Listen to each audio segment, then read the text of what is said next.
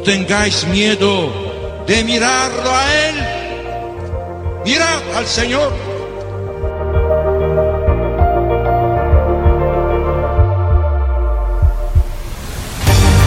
No tengamos miedo a ser santos. Todos estamos llamados a la santidad, que no consiste en hacer cosas extraordinarias, sino en dejar que Dios obre en nuestras vidas con su Espíritu.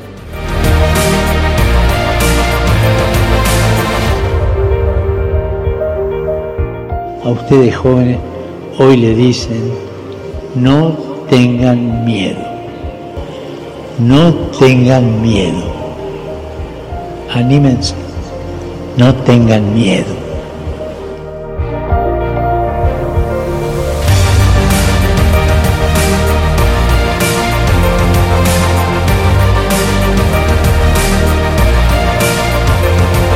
Santos ao pé da porta. A santidade no dia a dia de pessoas como tu.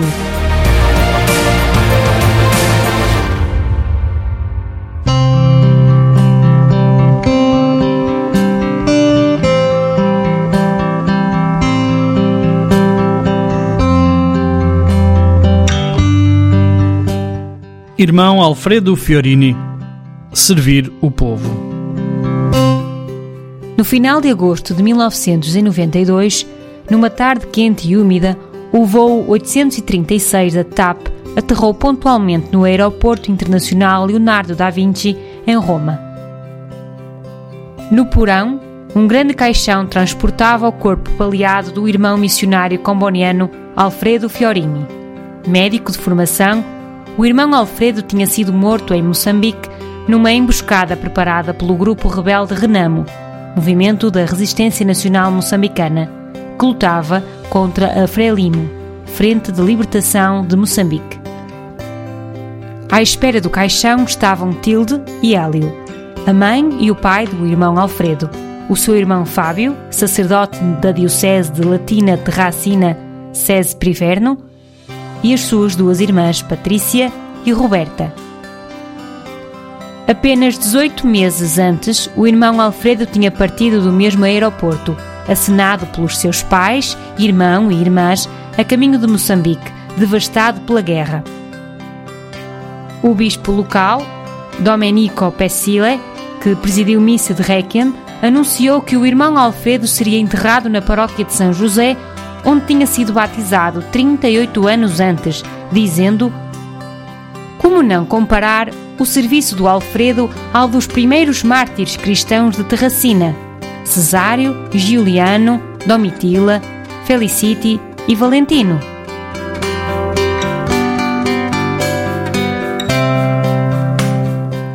O caminho escolhido por Deus. Alfredo nasceu em Terracina, a 35 km da sudeste de Roma, na província de Latina, a 5 de setembro de 1954. Depois de ter concluído o liceu, frequentou a Faculdade de Medicina da Universidade de Siena, na Toscana, onde se licenciou como cirurgião com distinção de primeira classe a 23 de julho de 1980. Depois de um ano de serviço nacional, o Alfredo decidiu entrar no postulantado dos missionários combonianos em outubro de 1982, em Florença. À sua família escreveu: Eu cumpri o meu dever para convosco ao tornar-me médico. Com o serviço militar, cumpri o meu dever para com o meu país. Agora quero seguir o caminho que sinto que Deus escolheu para mim. Em setembro de 1984, entrou no noviciado de Venegono, na província de Varese, com a intenção de se tornar sacerdote missionário e dois anos depois a 17 de maio de 1986, consagrou a sua vida às missões com os primeiros votos. Em 1986, partiu para Uganda, onde estudou teologia no escolasticado dos missionários combonianos em Kampala. No ano seguinte, devido à situação política muito instável no Uganda, mudou-se com os seus colegas escolásticos para Nairobi, no Quênia, para aí prosseguir os estudos teológicos. No seu tempo livre, o Alfredo trabalhava num dispensário da igreja num bairro de Lata vizinho e esta experiência levou-o a refletir profundamente sobre a sua vocação. Por fim, decidiu que já não queria ser padre missionário, mas sim irmão, um membro não ordenado da congregação. A 3 de fevereiro de 1989, escreveu: O discernimento que fiz com os formadores do escolasticado levou-me a considerar alguns aspectos importantes da minha vocação para as missões. Agora peço para ser aceito como irmão na congregação dos missionários combonianos. A sua proposta foi aceite. Em junho de 1989, com a idade de 35 anos, foi destinado como irmão missionário às missões dos missionários comunianos em Moçambique, onde já tinha pedido para trabalhar. A sua partida para Moçambique foi, no entanto, adiada para estudar um curso de dois anos na Escola de Medicina Tropical de Liverpool, a primeira instituição do mundo dedicada à investigação e ensino da medicina tropical. Fez ainda um curso de português em Lisboa.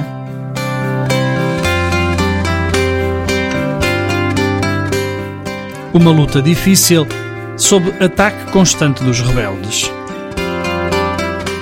A 3 de fevereiro de 1991, chega finalmente a Moçambique.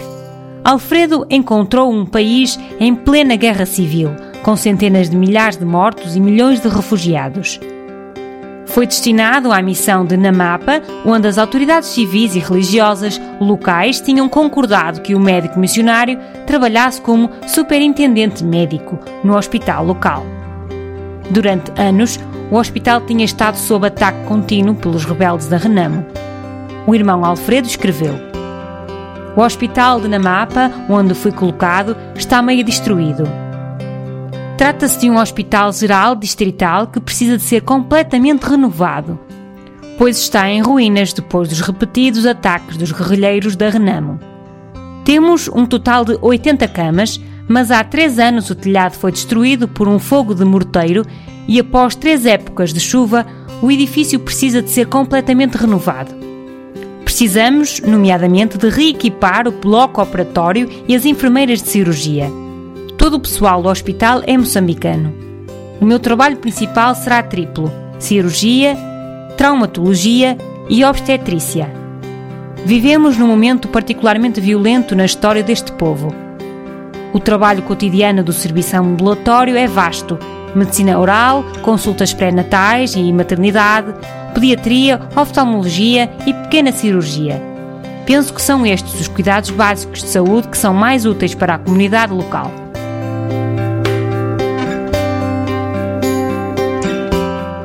Novas dificuldades. A necessidade de colocar os doentes em primeiro lugar. Alfredo lançou-se no trabalho. Os doentes, as crianças pequenas, as mulheres grávidas e os feridos do conflito não param de chegar. Abrigavam-se no pátio interior e nas varandas, levando consigo os tachos e as panelas para preparar comida, os baldes de água e as esteiras para dormir. Depois, esperavam pacientemente para serem examinados e receberem medicamentos para as suas doenças. Infelizmente, porém, não tardaram a surgir dificuldades com o administrador do hospital, que não era médico, mas sim um membro do Partido do Poder, com tudo pago. Não só foi necessário proceder à reconstrução, como também foi preciso dar nova formação ao pessoal, desde as enfermeiras às empregadas de limpeza, e reorganizar o seu trabalho, restabelecendo os turnos regulares e melhorando a pontualidade. Uma outra área de preocupação era a falta de transparência e de responsabilidade no que respeita ao estoque de medicamentos no hospital. Era uma tarefa imensa. O irmão Alfredo procurou desenvolver uma nova cultura de trabalho no hospital, encorajando o pessoal a colocar o doente no centro das suas atenções em todos os momentos. Este era, segundo ele, o critério básico para todos os cuidados e assistência médica. Os seus esforços levaram a uma tensão crescente com o administrador do hospital e o gabinete médico distrital.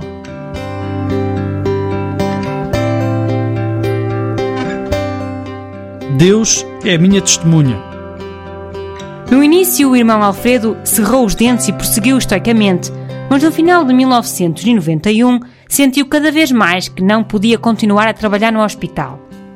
Finalmente, foi uma emergência médica que o obrigou a demitir-se do seu lugar. Num relatório ao Gabinete Médico Distrital de Namapa, refere: Na noite de 3 de janeiro houve uma outra emergência cirúrgica. Um doente tinha uma hérnia estrangulada. Encontrei o bloco operatório inundado pela água da chuva, o laboratório fechado, impedindo assim a realização de um teste de rotina para determinar o tipo de sangue do doente, e a farmácia fechada à chave. Não havia soro sanguíneo, material cirúrgico esterilizado ou água limpa. Eu estava a ver o paciente a contorcer-se em agonia à luz de uma lanterna enquanto esperava alguém que trouxesse a chave da sala do gerador. Quando a chave foi encontrada, fui informado que não havia combustível para fazer funcionar o gerador. O irmão Alfredo já estava farto e sentiu que era a altura de mudar. Na manhã seguinte, enviou uma carta ao Serviço Distrital de Saúde, na qual enumerava as razões pelas quais, em consciência, não podia continuar a trabalhar no hospital, mas estava disposto a cumprir o resto do seu contrato num pequeno hospital rural de Alua, dirigido pelas Irmãs Missionárias Combonianas. Como Deus é minha testemunha, escreveu, fiz tudo o que estava ao meu alcance para salvaguardar os interesses dos doentes que me foram confiados. O Gabinete Distrital de Saúde aceitou a sua transferência para a Lua. Finalmente a fazer progressos. O irmão Alfredo começou uma vida completamente nova em Alua. Ele tornou-se a força motriz do pequeno hospital, sempre cheio de novas ideias e projetos, e começou a desenvolver um plano de saúde preventiva através da rede das comunidades cristãs de base, nas paróquias da região da Diocese de Nacala. Entretanto, a guerra continuava com toda a sua ferocidade. O governo da Frelimo, em Maputo, estava a negociar com a Renamo através da mediação da comunidade de Santo Egídio, em Roma. O irmão Alfredo não estava otimista. Nas últimas semanas, escrevia ele, mais de 50 pessoas gravemente doentes vieram ao hospital, vítimas de ataques ao longo das estradas. Receio que, uma vez terminado o conflito ideológico e político, só resta violência, o domínio da arma, a pilhagem e o roubo. No início de agosto de 1992, parte para Nacala para se encontrar com o bispo e discutir o seu projeto de educação sanitária de saúde primária em toda a diocese. Passou por Netuto, Namaqueto e Muiraval, palco de numerosos ataques da Renamo, e ficou em Nacala até segunda-feira, 24 de agosto. De Nacala, planeava ir a Carapira e depois visitar as autoridades sanitárias na capital regional Nampula, a maior cidade do norte de Moçambique, para discutir as propostas que tinha acordado com o bispo. Por volta das 8 horas da manhã, viajando sozinho no seu veículo, saiu de Nancala. No regresso, passando por Muiraval, foi obrigado a reduzir a velocidade devido a buracos na estrada. De repente, o carro foi atingido por tiros de metralhadora e o irmão Alfredo foi atingido. Morreu instantaneamente. Tinha apenas 38 anos de idade. Os tiros foram disparados por rebeldes da Renamo posicionados de ambos os lados da estrada. Pouco depois, um grupo de veículos do maior empregador da zona, a Companhia Industrial de Munapo, chegou da direção de Nacala, a caminho do Munapo, escoltado por um contingente de soldados do governo. A caravana parou a uma certa distância do veículo do irmão Alfredo, que se encontrava numa vala depois de ter sido atingido por tiros. O veículo estava ainda cercado pelos guerrilheiros. Os soldados começaram a disparar contra os rebeldes, fazendo-os dispersar e depois aproximaram-se da viatura, encontrando apenas o irmão morto sentado no lugar do condutor. O irmão estava sentado no lugar do condutor, mas inclinado para um lado, com a cabeça atingida por várias balas. O veículo, com o corpo do irmão Alfredo, foi rebocado para a base da companhia em Munapo, a cerca de 20 km de Muiraval. Os comunianos de Caripira deslocaram-se até lá e levaram o corpo para a sua viatura, deixando o veículo, gravado de balas, para ser recolhido mais tarde.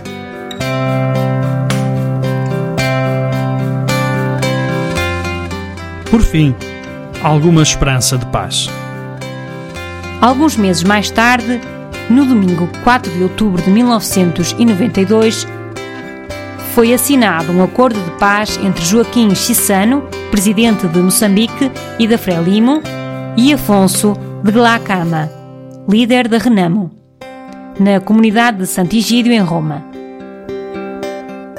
Com ela chegou ao fim uma guerra civil que durou 25 anos e que custou mais de um milhão de vidas e a deslocação de mais de 5 milhões de pessoas para campos de refugiados no sudeste de África. E daí a sua santidade. Texto extraído e traduzido da publicação original em inglês Supreme Witness, Testemunha Suprema, da autoria dos missionários combonianos.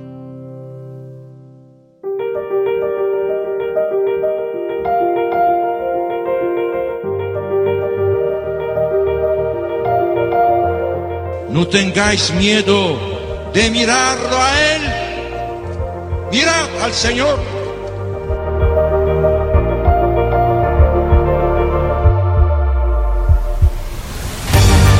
No tengamos miedo a ser santos. Todos estamos llamados a la santidad, que no consiste en hacer cosas extraordinarias, sino en dejar que Dios obre en nuestras vidas con su Espíritu.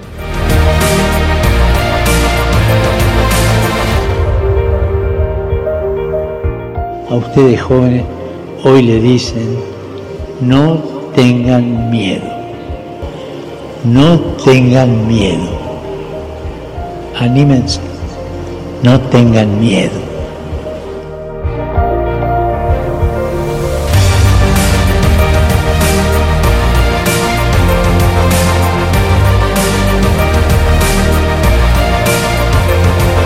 Santos ao pé da porta. A santidade no dia a dia de pessoas como tu.